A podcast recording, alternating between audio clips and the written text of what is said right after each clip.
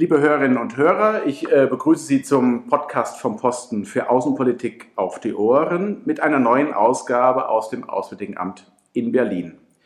Diesmal zum Indo-Pazifik, das heißt zu einem geografischen Raum von ungefähr der Ostküste Afrikas bis zu den pazifischen Inselstaaten.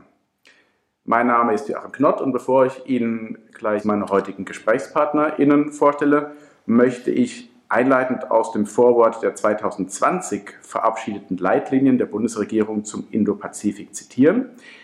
Die Covid-19-Pandemie hat weltweite Trends verstärkt, die sich bereits zuvor abzeichneten. Dazu zählen die wachsende wirtschaftliche und politische Bedeutung Asiens und die sich verhärtende strategische Rivalität zwischen den USA und China. Bereits heute ist abzusehen, Mehr als irgendwo sonst entscheidet sich die Ausgestaltung der internationalen Ordnung von morgen im Indo-Pazifik. So viel aus dem Vorwort der Indo-Pazifik-Leitlinien. Und diesem wichtigen strategischen Thema wollen wir uns nun eben in der nächsten knappen halben Stunde gerne gemeinsam widmen. In einem Gespräch mit zwei Expertinnen, die ich Ihnen gerne kurz vorstellen möchte. Zunächst unser Gast, Ben Schreer. Sie sind Executive Director des erst im Juni 2021 geöffneten Büros von IISS, also das International Institute for Strategic Studies hier in Berlin. Und Sie waren zuvor Professor für Sicherheitsstudien an der Macquarie University in Sydney. Und dort haben Sie gelehrt und geforscht mit einem Schwerpunkt eben auf die strategischen Trends im asiatisch-pazifischen Raum. Herzlich willkommen. Vielen Dank. Und als zweiter Gast Frau Petra Siegmund. Sie sind seit 2019 Leiterin der damals ebenfalls neu gegründeten Abteilung für Asien und Pazifik im Auswärtigen Amt. Und zuvor waren, zuvor waren Sie bereits Unterabteilungsleiterin zu diesem Raum sowie Referatsleiterin für unter anderem China. Und Ihre vorherigen Auslandsstationen haben Sie unter anderem nach Paris, Brüssel und als studierte Sinologin auch nach Peking geführt. Vielen Herzlich willkommen. Ja, liebe Frau Siegmund, lieber Herr Schreer, ähm, am 22. Februar sind 27 Außenministerinnen aus dem indopazifischen Raum und 27 Außenministerinnen der EU nach Paris eingeladen, um über die gemeinsame Zusammenarbeit im Indopazifik zu sprechen. Vorab, lieber Herr Schreer, der Begriff Indopazifik ist noch relativ neu, seit zwei bis drei Jahren, aber doch sehr präsent in geopolitischen Diskussionen. Was verstehen wir darunter und warum ist dieser Begriff, warum ist dieser Raum so bedeutsam? Ja, vielen Dank äh, für die, für die, für die Einladung und für die, für die, für die Eingangsfrage. Ähm, also im indopazifischen Raum haben wir den Begriff seit ungefähr sechs ähm, Jahren ähm, schon diskutiert. Also die Australier haben den zum ersten Mal 2016 in ihrem Weißbuch ähm, eingeführt und danach hat es sich das relativ schnell ähm, bestätigt. Also dann hat äh, Japan den Begriff aufgenommen, die USA und dann ist der Begriff sozusagen auch in Deutschland, in Europa ähm, salonfähig äh, geworden. Ähm, und ich glaube, ähm, es ist gerade wirklich wichtig in der jetzigen Zeit, wo alle auf auf äh, Russland und die Ukraine äh, schauen, was natürlich äh, wichtig ist, auch für die deutsche Außenpolitik, dass man nicht ähm, aus dem Blick verliert, ähm, dass Indo-Pazifik wirklich die Region ist, jetzt schon die Region ist, aber auch in der Zukunft die Region sein wird, die geopolitisch, ähm, geowirtschaftlich, wirklich von zentraler Bedeutung ähm, für die Welt äh, und damit auch für Europa äh, ist. Also wenn man sich den Raum anschaut, ähm, es gibt unterschiedliche Definitionen geografischer Art, was der denn umfasst. Ähm, aber ich glaube, ähm, wenn man sich die, die Leitlinien der Bundesregierung anschaut, dann macht es schon Sinn zu sagen, okay, der indopazifische Raum, wie Sie es auch beschrieben haben, umfasst eben den Indischen Ozean und eben den Pazifik, also ein wirklich großer großer Raum, äh, größer geht es eigentlich fast äh, äh, gar nicht, ähm, aber er ist eben von zentraler Bedeutung, ähm, weil ähm, ja, mehr als 80 Prozent des globalen GDPs jetzt äh, in der Region erwirtschaftet äh, werden, weil äh, die Seewege in der Region, über die mehr als zwei Drittel der Güter ähm, befördert werden, ähm, von zentraler Bedeutung sind und durch die Region ähm, führen.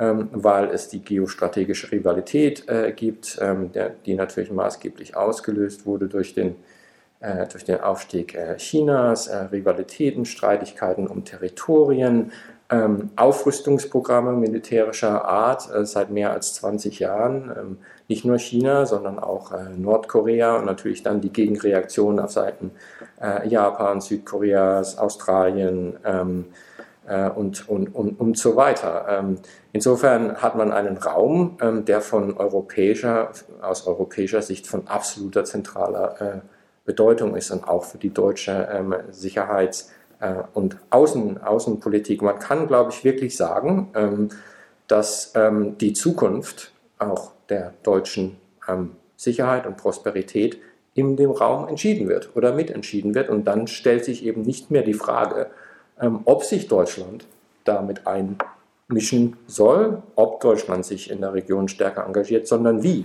Sigmund, möchten Sie etwas vertiefen? Also Ben Trier hat ja schon äh, die Chancen und die Herausforderungen, die die Region für uns bedeutet, da sehr klar benannt. Vielleicht noch ein paar Zahlen dazu. Ähm, äh, wir haben da eben auch zwei Drittel des globalen Wachstums. Wir haben dort was jetzt Klimapolitik anbelangt, 60 Prozent der globalen CO2-Emissionen, vor allem mhm. ausgehend von einigen sehr großen Playern in der Region. Ähm, äh, wir haben dort aber auch von Deutschland, von der EU aus betrachtet, unsere größten Handelspartner. China ist für die EU und für Deutschland der größte einzelne Handelspartner. Aber es gibt auch andere wichtige Staaten, Japan, Südkorea, Indien, äh, Taiwan, mit Vietnam, mit denen wir steigenden Handelsaustausch haben.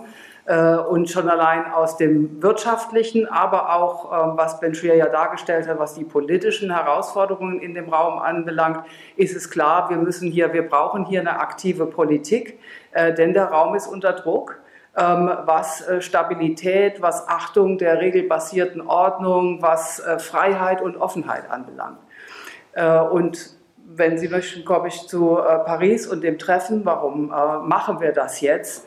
Ähm, wir haben uns in den letzten Jahren ähm, auch in Europa eben äh, sehr viel stärker auseinandergesetzt mit dem indopazifischen Raum.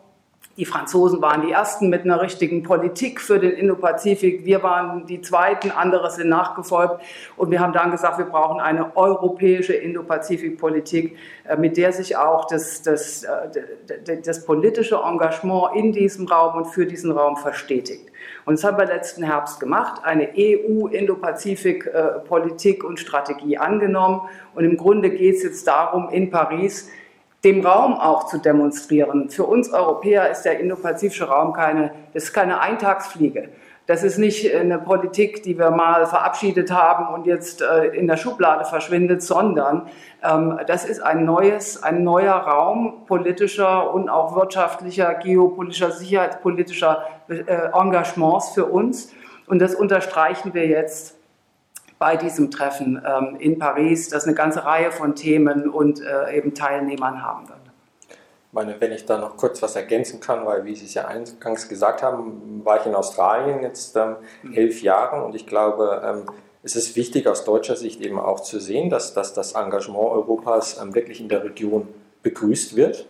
Ähm, das wird begrüßt in Australien, das wird begrüßt in Japan, das wird äh, begrüßt in vielen Staaten äh, Süd, äh, Südostasiens. Ähm, das wird wirklich wahrgenommen und die EU-Strategie ähm, wurde auch positiv aufgenommen.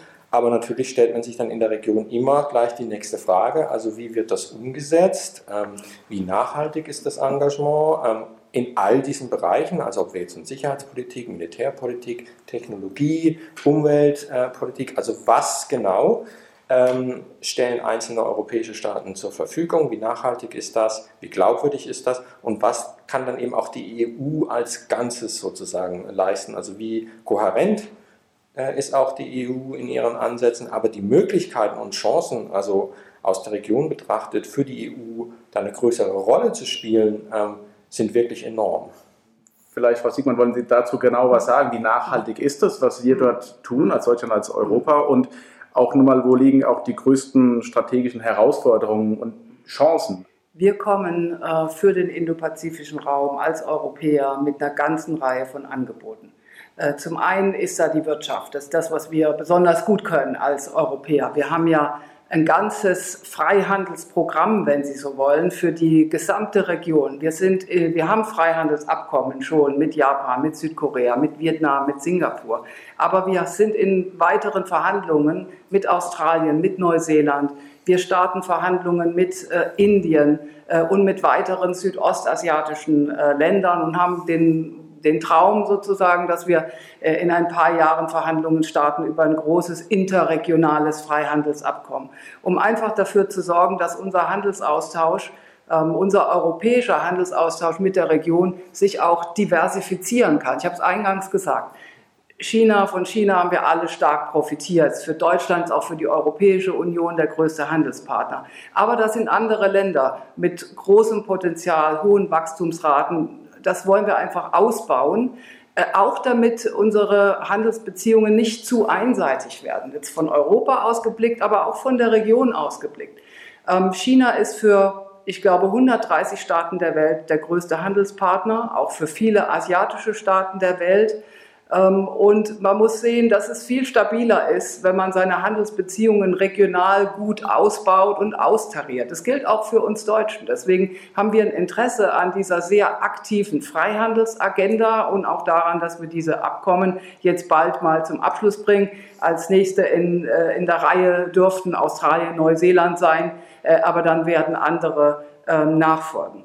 Was wir aber auch wollen natürlich ist eine stärkere klimapolitische Zusammenarbeit mit der Region. Wir werden bei der Konferenz äh, werben für den Klimaclub äh, mit dem wir Deutschen ja insbesondere. Bei, der, bei, dem Treffen am kommenden Dienstag? Jetzt bei, in, in, äh, beim kommenden ja. Dienstag auch. Also für Ambitionen, was Dekarbonisierung der Industrie anbelangt, für äh, enge Zusammenarbeit, was eben äh, Ausstieg aus der Kohle anbelangt. Das ist natürlich ein ganz wichtiges, auch sicherheitspolitisches Thema. Und zwar nicht nur, wenn ich mir die Inseln anschaue, wie die pazifischen Inseln, die Malediven, sondern auch große Player in Südostasien, wo Millionen von Einwohnern in, die in Küstengebieten leben, von Vietnam über Bangladesch, über Indonesien eben bedroht sind. äh, in, in ihrem Lebensunterhalt, in ihrer Lebensumwelt äh, von steigendem Meeresspiegel. Also es ist ein ganz wichtiges Thema, dem werden wir auch Rechnung tragen in unserem Engagement für nachhaltige Konnektivität, wie es so schön heißt, also Infrastrukturausbau in der Region. Die Region hat einen enormen Infrastrukturbedarf. Damit ist gemeint Transport, Dateninfrastruktur, Energieinfrastruktur. Das hat China als erstes erkannt und hat Belt and Road Initiative aufgelegt. Ähm, aber äh, wir sehen, dass Projekte, die über diese Initiative finanziert werden, oft nicht so nachhaltig sind und so die Standards äh, befolgen, äh, die wir jetzt aus europäischer und zum Teil auch aus Sicht der Region gerne sehen würden. Äh, und äh, was macht man da? Man muss selbst zum Anbieter werden. Und das werden wir tun, auch im Rahmen dieser Konferenz. Ähm, ASEAN-Konnektivitätsinitiativen unterstützen, und zwar von EU-Seite als auch von Mitgliedstaatenseite. Deutschland wird sich mit 80 Millionen Euro hier neu engagieren für Meeresschutzthemen, für Konnektivitätsausbau in diesem Raum. Ähm, äh, das Ganze eben nachhaltig und äh, gebettet auf internationale Standards. Aber was auch wichtig ist für uns, ist der Ausbau des Austauschs mit den Zivilgesellschaften. Wir haben dort im ganzen indopazifischen Raum eine sehr junge Bevölkerung. Ich glaube, 60 Prozent der Weltjugend lebt im indopazifischen Raum und viele dieser Jugendlichen streben an die Universitäten.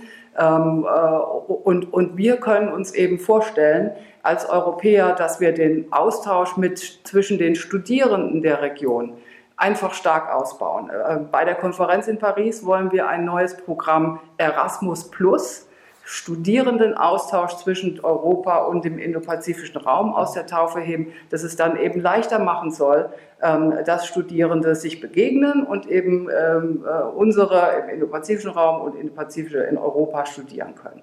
Also das ist auch eine Investition in die Zukunft unserer Beziehung, wenn wir uns früh kennenlernen, aber auch früh sozusagen die Potenziale die über das Know-how der Universitäten in diesem Raum dann für uns nutzbar gemacht werden können und umgekehrt, wenn wir das früh nutzen. Sie haben jetzt ja schon wirklich auch sehr viele konkrete Beispiele eben angesprochen, Freihandelsabkommen, aber jetzt auch zum Beispiel Erasmus Plus, also auf verschiedenen Ebenen. Sie haben aber beide auch China angesprochen, eben als Hauptakteur in der, in der, in der Region. Herr Schreer, vielleicht, weil es gerade skizziert wurde, Belt and Road, EU-Konnektivitätsstrategie. Können Sie das an der Stelle nochmal ganz kurz einordnen? Äh, wo kommt das eine her? Wo will das andere hin? Äh, inklusiv soll beides sein. Ist es das? ich meine, die Bundesregierung, die neue Bundesregierung hat es ja auch ähm, angesprochen, ganz deutlich, und auch die EU-Strategie hat es angesprochen, dass China eben jetzt auch ein systemischer Rivale ist. Bedeutet nicht, dass wir irgendwie in einen neuen Kalten Krieg eintreten, aber es bedeutet eben, dass China auf vielen Ebenen, also sei das jetzt ideologisch, sei das technologisch, sei das äh, sicherheits- und militärpolitisch, sei es in Fragen von zentralen Menschenrechten, aber teilweise auch beim Klimawandel, ähm, einfach einen äh, unterschiedlichen Weg äh, verfolgt, ähm, der auch zum Teil deutschen und europäischen Interessen einfach diametral gegenübersteht. Bei Belt and Road ähm, hat man eben am Anfang, äh, war man da sehr positiv. Ich kann das auch sagen, als das, als das damals ähm, verkündet wurde, dann gab es auch in Australien viele Stimmen, die gesagt haben, ja, also warum beteiligen wir uns daran nicht?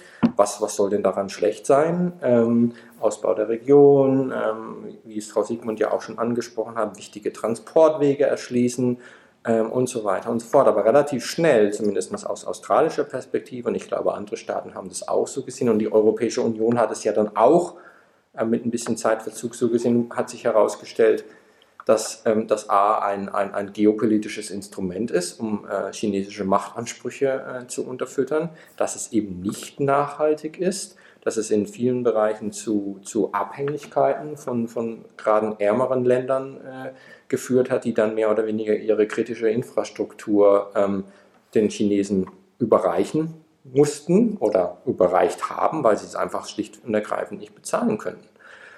Dementsprechend hat sich wo, dann wo zum, wo zum Beispiel ja zum Beispiel zum Beispiel in Sri Lanka, ähm, zum Beispiel in Myanmar, ähm, zum Beispiel in Teilen von, äh, von Zentralasien. Ähm, da gibt es eine ganze Reihe von, von, von, von Projekten, auch gerade was, was kritische Hafen äh, äh, ange Häfen angeht, ähm, äh, die wirklich dann dazu geführt haben, ähm, dass ähm, man mehr oder weniger feststellen muss, dass China das genutzt hat, um, um, um da ähm, weitreichende Einschnitte in die äh, Souveränität auch dieser Staaten äh, vorzunehmen. Das hat dann eben dazu geführt, dass es so eine Gegenbewegung gegeben hat. Also die USA haben da ziemlich stark äh, drauf gedrängt, aber auch Japan, dass das schon ganz lange mit, mit wirklich ungutem Gefühl beobachtet hat und über Jahrzehnte fast schon versucht hat, sozusagen auch so eine japanische Version ähm, mit, mit, mit, einzubringen in die Region. Ähm, Australien hat sich dem angeschlossen, hat eben nicht Belt and Road äh, unterzeichnet und Europa hat eben jetzt, glaube ich, in den letzten zwei, drei Jahren gesagt, ja, wir brauchen eine Alternative, die eben äh, äh, nicht nur nachhaltig ist, sondern eben auch regelbasiert in dem Sinne, wie wir uns das so vorstellen. Und da besteht eben wieder eine enorme Möglichkeit, dass man eben jetzt mit den like-minded ähm, Staaten in der Region, ähm, und Frau Siegmann weiß es natürlich viel besser als ich, ähm, vielleicht in Paris auch darüber spricht, also wie kann man ähm, diese, diese, diese, diese, diese Alternativen zu Belt and Road, die Europa anbietet, die es in der Region gibt, wie kann man die stärker zusammen, zusammenschalten. Ähm, insofern glaube ich, über allem schwebt zu sagen immer China. Man kann China da nicht ausklammern, weil es nun mal ein, ein, eine Realität äh, ist. Denn insofern finde ich den Ansatz auch jetzt der europäischen Sicherheitsstrategie gut zu sagen, wir, wir benennen jetzt mal das, die Herausforderung ähm, und wir haben konkrete Initiativen, wie wir sozusagen uns da einbringen, einbringen können. Ich glaube, wenn ich noch einen Satz ergänzen kann, ist, dass ähm, die Bundesregierung hat ja auch selbst im innenpolitischen Be Be äh, Programm äh, Digitalisierung auf die Tagesordnung gesetzt und ich glaube auch gerade im Verhältnis Europa-Indo-Pazifik äh, einer der Schwerpunkte muss einfach sein, ähm, wer setzt die digitalen Standards? Weil China versucht, die digitalen Standards zu setzen, also äh, ob das jetzt 5G ist, ob das in der Zukunft 6G äh, sein wird.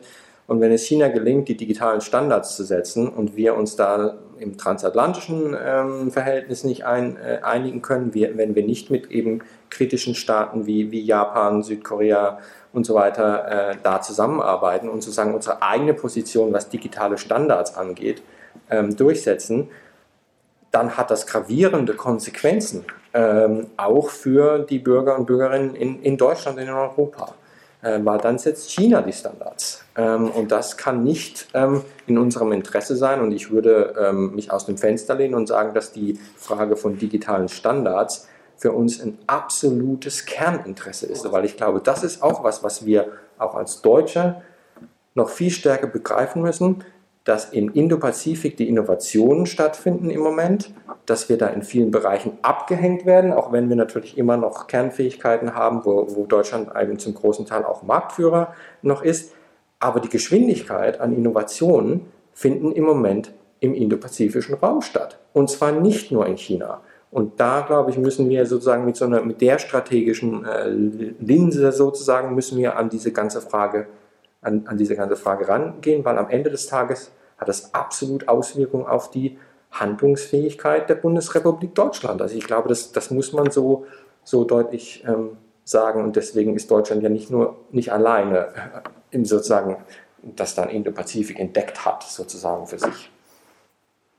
Sie haben jetzt skizziert, es gibt ja verschiedene, die jetzt den Indo-Pazifik entdeckt haben. Ähm, Sie haben jetzt auch angesprochen, Infrastrukturbedarfe, Rahmen und Standards. Nehmen wir uns jetzt mal, Sie haben eingangs als Land erwähnt Vietnam. Nehmen wir uns einfach mal das als Land und jetzt ist ein solches Land irgendwie konfrontiert mit vielen Angeboten, sowohl von China als auch irgendwie von Japan, von den USA, von der EU, von Deutschland, aber eben natürlich auch innerhalb der EU von verschiedenen Playern. Wie kann man sich das jetzt oder sollten wir uns das jetzt konkret vor Ort vorstellen? Was, was wird dort getan? Was kann man dort tun? Welche Rollen spielen dann auch deutsche Außenhandelskammern vor Ort, die deutsche Botschaft vor Ort?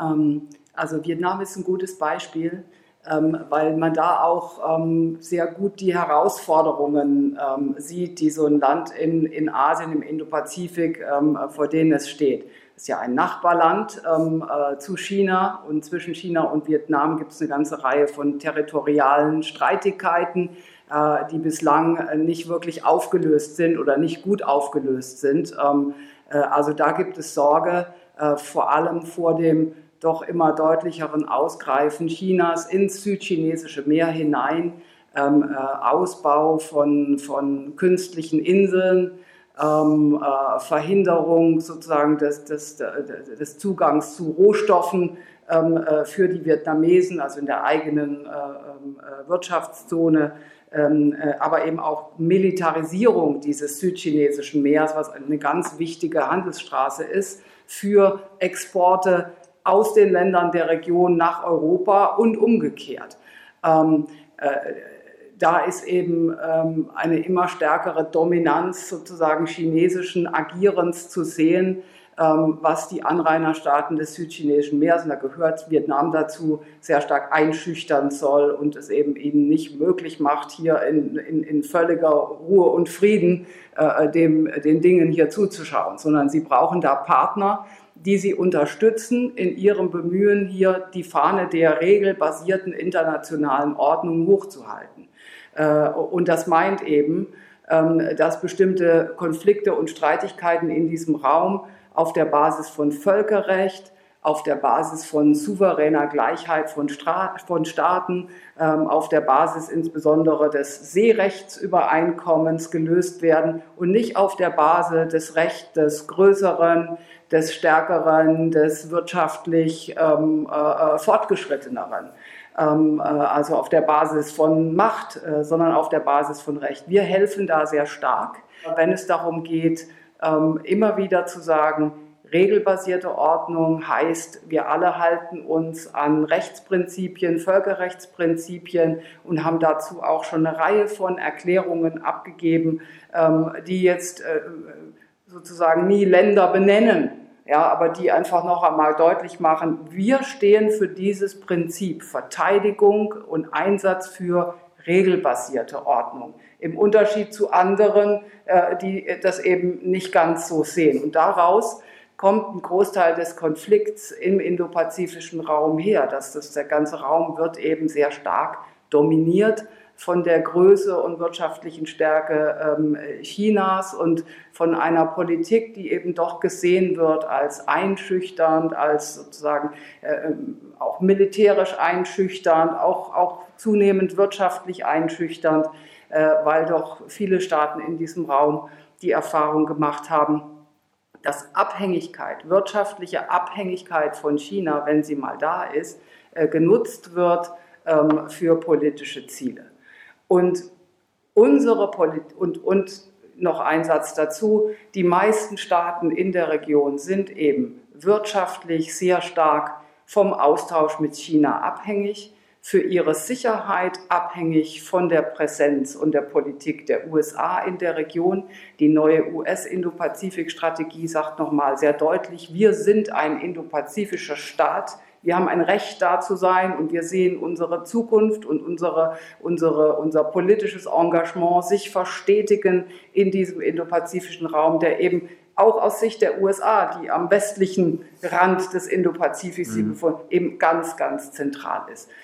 So, und die Staaten der Region wollen sich aber alle nicht wirklich entscheiden müssen zwischen den USA auf der einen Seite und China auf der anderen Seite. Und da kommt jetzt Europa ins Spiel. Da können wir eben zusätzliche Angebote machen. Auch wir helfen, ähm, was eben Verteidigung regelbasierter Ordnung anbelangt. Wir helfen, äh, wenn es darum geht, friedliche Konfliktlösung zu bewerben. Wir helfen, wenn es darum geht, ähm, Rüstungskontrollinitiativen in eine Region zu tragen, in der wir doch in den letzten Jahren eine immer stärkere ungebremste, unkontrollierte Aufrüstung gesehen haben, die die Sicherheit in der Region natürlich immer stärker auch, auch ähm, beeinträchtigt. Wir helfen, wenn es darum geht, vertrauensbildende Maßnahmen zwischen den unterschiedlichen Parteien auch zu ergreifen, im Dialog miteinander, damit die Region eben stabil und sicher bleibt. Aber wir unterstützen eben auch wirtschaftlich. Ähm, Vietnam ist eines der Länder, mit denen wir bereits ein Freihandelsabkommen haben. Und es sagen jetzt sehr viele, nicht nur Politiker, auch Unternehmen, was wir brauchen, ist Diversifizierung. Wir müssen andere Länder in Asien stärker in den Blick nehmen, denn Ben Trier hat es gesagt, das Wachstum, äh, die großen Wachstumszuwachsraten, die sind in Südostasien, die sind in Ländern wie Vietnam. Und da gibt es eben auch jede Menge Innovation, Know-how, gute Ausbildung, äh, junge Leute, äh, die auch sozusagen nach dieser wirtschaftlichen Verwirklichung ähm, streben, die zu unseren Werten auch durchaus nahe sind, was Offenheit anbelangt, was Freiheit anbelangt. Also da gibt es gute Rahmenbedingungen die wir aber nutzen müssen, miteinander nutzen müssen. Und dafür setzt sich, setzen wir uns als Europäer ein, dass wir den Blick hier weiten und den Ländern die Chancen geben, aber damit auch die Chance für uns nutzen.